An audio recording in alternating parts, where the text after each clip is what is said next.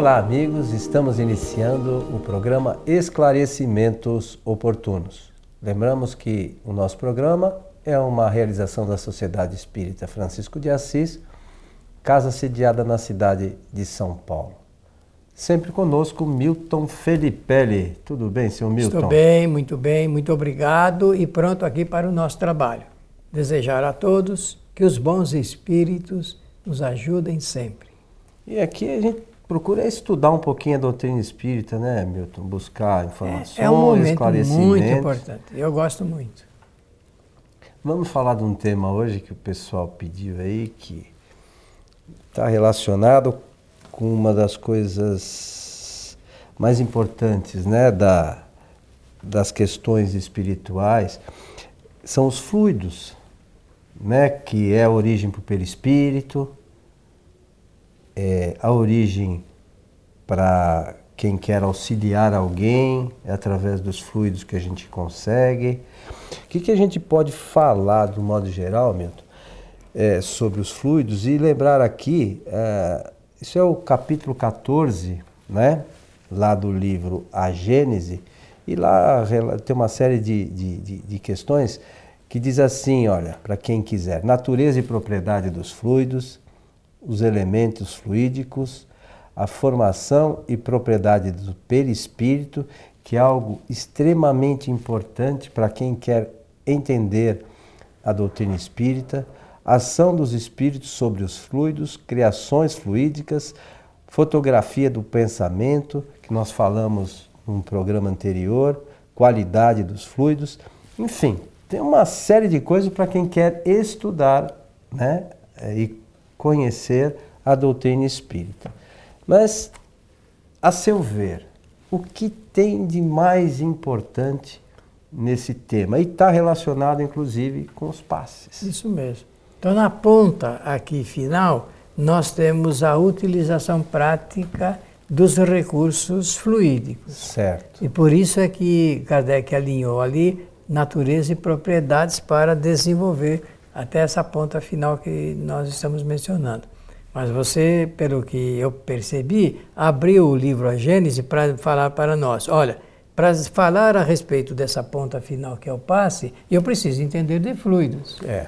E o capítulo para entender de fluidos é esse que Kardec escreveu. 14. E é de número 14 que está no livro A Gênese. Esse livro foi publicado em 1868 por Allan Kardec, no mês de janeiro dia 5 de janeiro, depois, no ano seguinte, ele vai desencarnar no mês de março. 31 de março. 31 de março. Pois bem, é, notem que Kardec colocou natureza e propriedade, porque antes ele já, já tinha falado é, em capítulos anteriores sobre a origem. E importa a gente falar um pouco disso, amigos, porque para entender o que é o passe, eu preciso saber da origem dos fluidos. E o que são fluidos? Para que servem? Como utilizá-los? Então começo dizendo assim: fluido é matéria.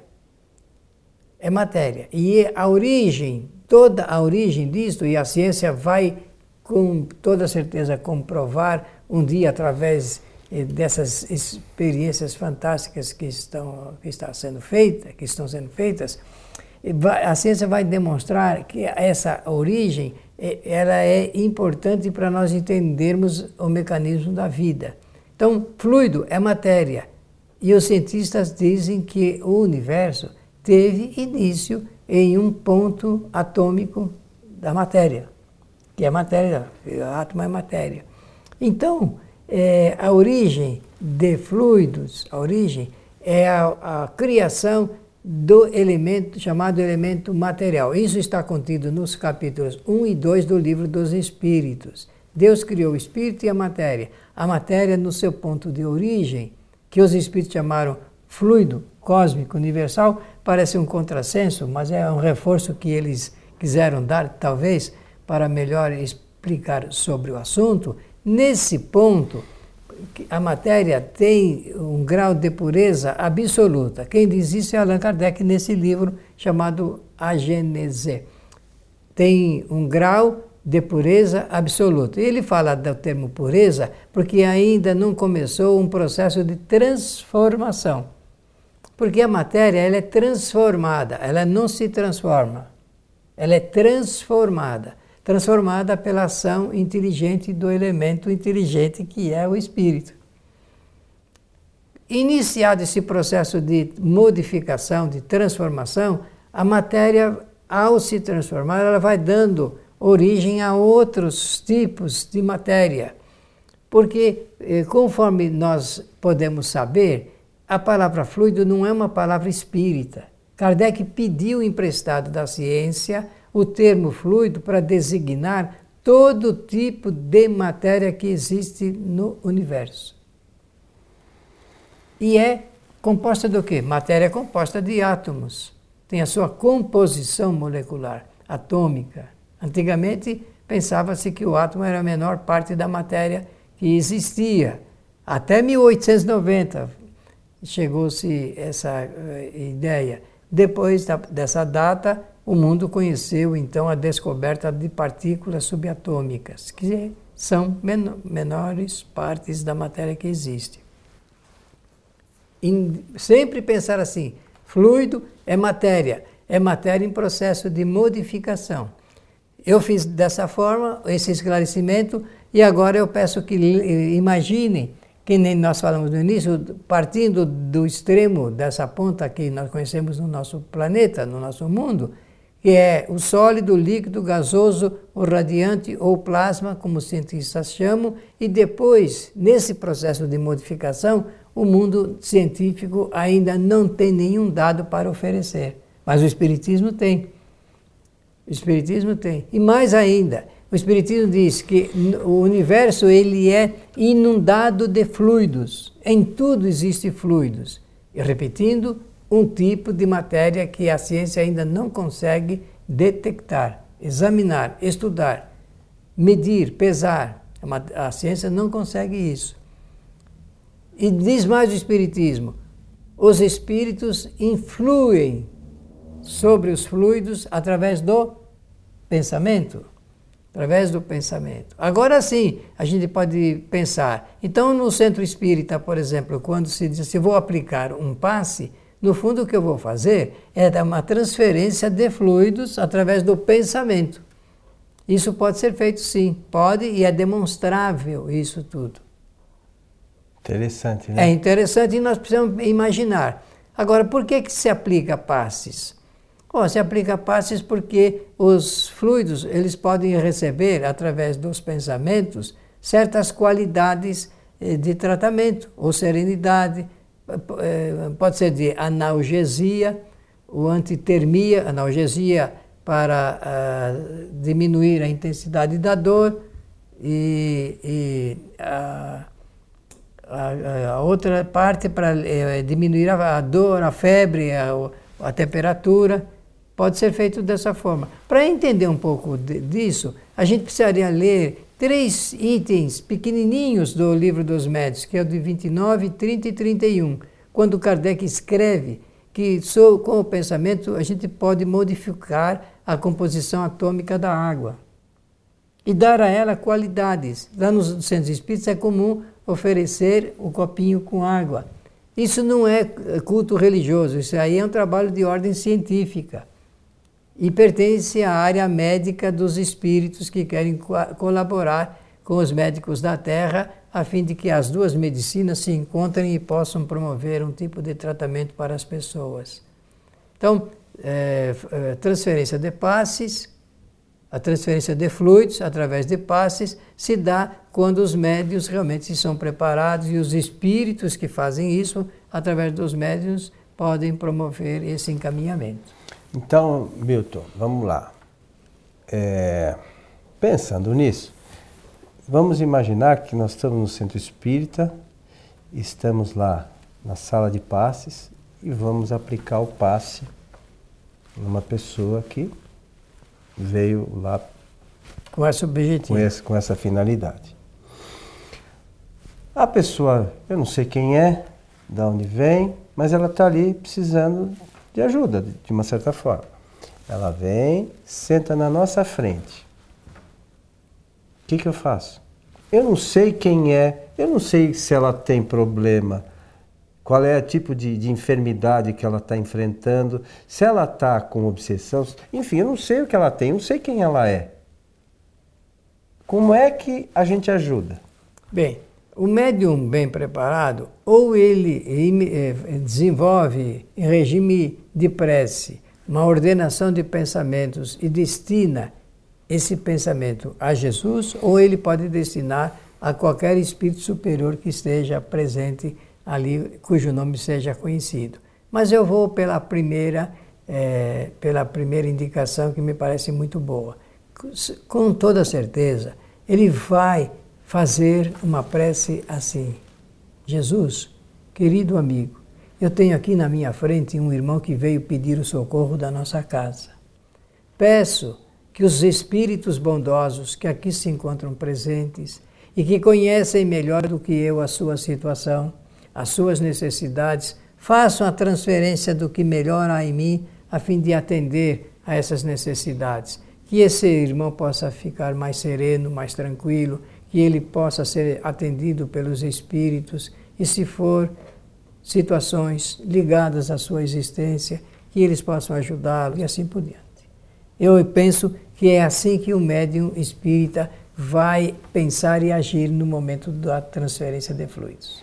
Tá, mas só o fluido do médium é suficiente? Não, mas eu, eu disse, vejam que eu sali, lembrei de que os espíritos bondosos possam fazer essa promoção. É eles que, conhecendo melhor, eles retiram parte dos fluidos do médium, que já está oferecendo, combinam com a quantidade de fluidos dele ou deles espíritos e fazem essa transferência e a pessoa recebe através do pensamento, é a recepção através do pensamento. Tá. É, então, essa transferência de fluidos é, vamos chamar assim, é potencializada para a necessidade da pessoa que está ali sentada pelos espíritos que dão as qualidades nos fluidos necessárias para atender a enfermidade daquela pessoa. Se ela estiver pensando para ela. Muito bem. E se a pessoa tiver com o pensamento perdido? Não, se ela estiver é, com o pensamento desajustado, com certeza ela não vai recepcionar. Por isso que eu usei a, a expressão recepção. Se ela não vai recepcionar, então certamente ela não vai atender a, uma, a um reclamo, uma necessidade que é dela própria. Ela, ela necessita, mas não está receptiva.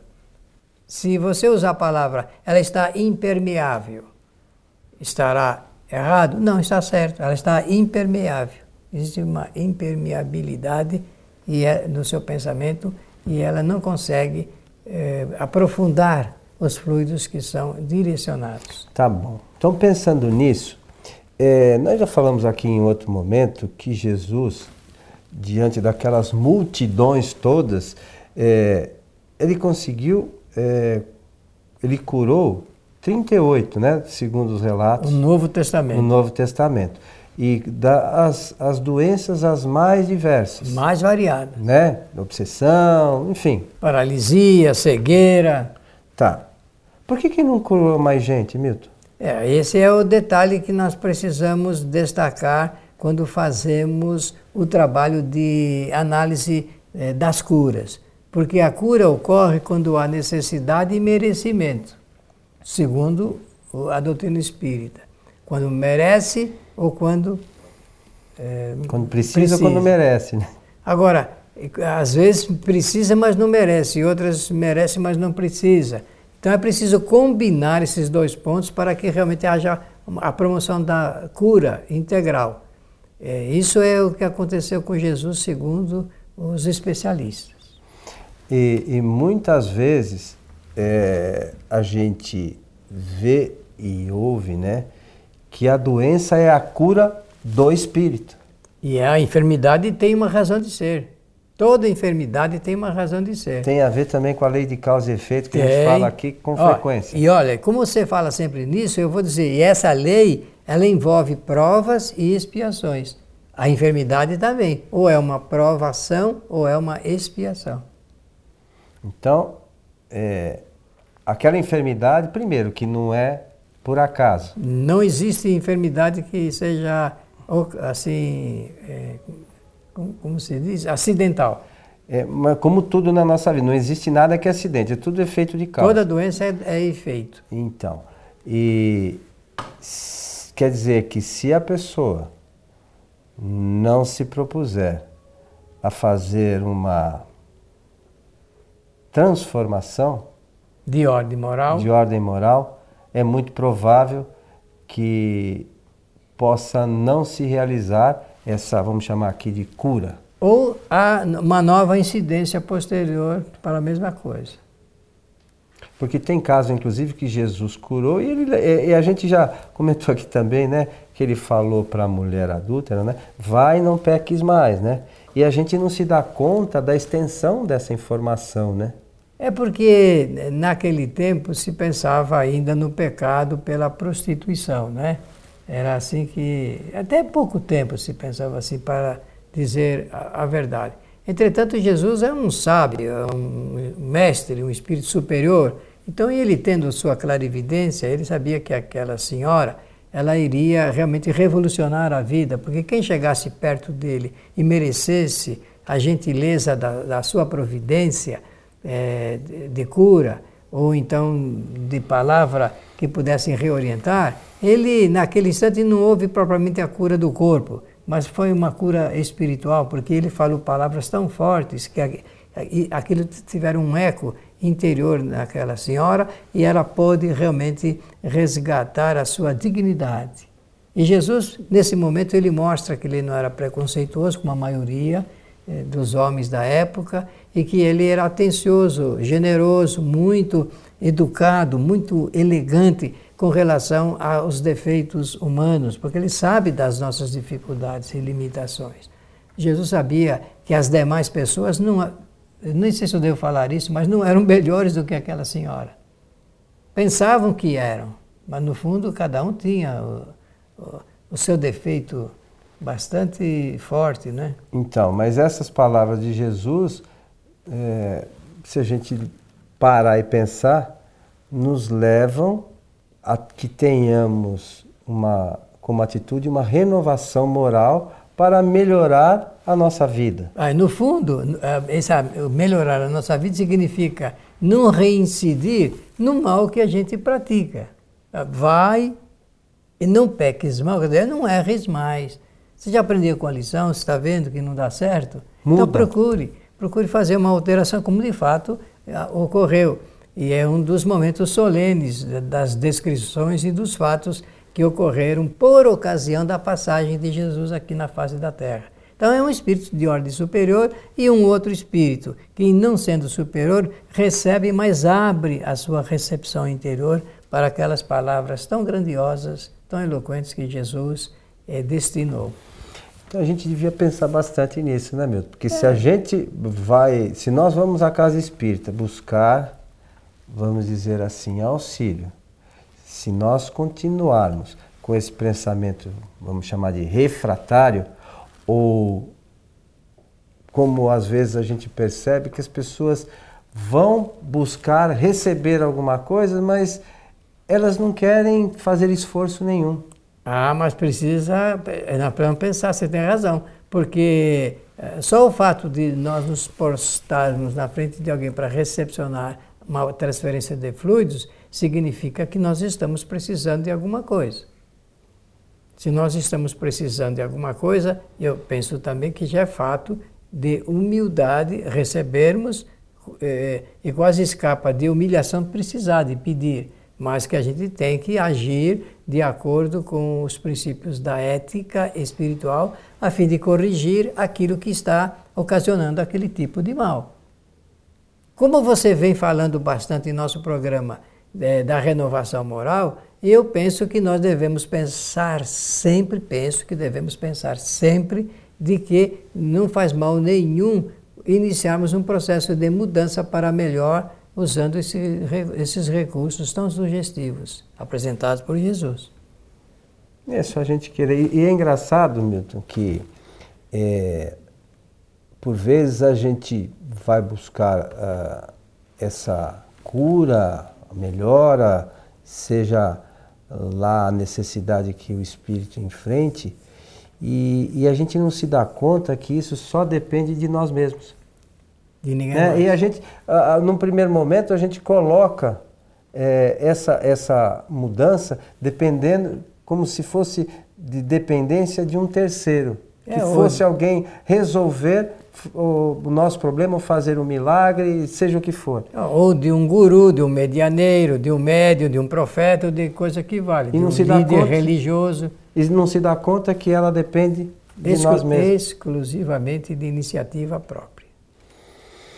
Então fica aí o alerta, né? E a lembrança, porque o estudo desse capítulo vai nos Ele é propiciar. muito, muito importante, muito importante. Estamos chegando ao final de mais um programa, seu Milton Sim, senhor. Felipe. L. Agradecer a generosa atenção de todos, desejando-lhes que os bons espíritos nos ajudem sempre. Então deixamos aí mais uma vez a sugestão de estudo da, deste capítulo, que é o número de número 14 do livro A Gênese, para a melhor compreensão de todas essas questões relacionadas com as curas, né, chamadas curas, enfim. E o capítulo seguinte, deixa eu ver se é o seguinte mesmo que está aqui aberto. É, é, é o capítulo 15, e é bom também que se as pessoas né, que nos ouvem, nos assistem, tiverem a curiosidade, é, ler sobre os milagres do Evangelho na visão espírita, Que não são milagres. que não são milagres. A você que esteve conosco, o nosso abraço e até o nosso próximo encontro.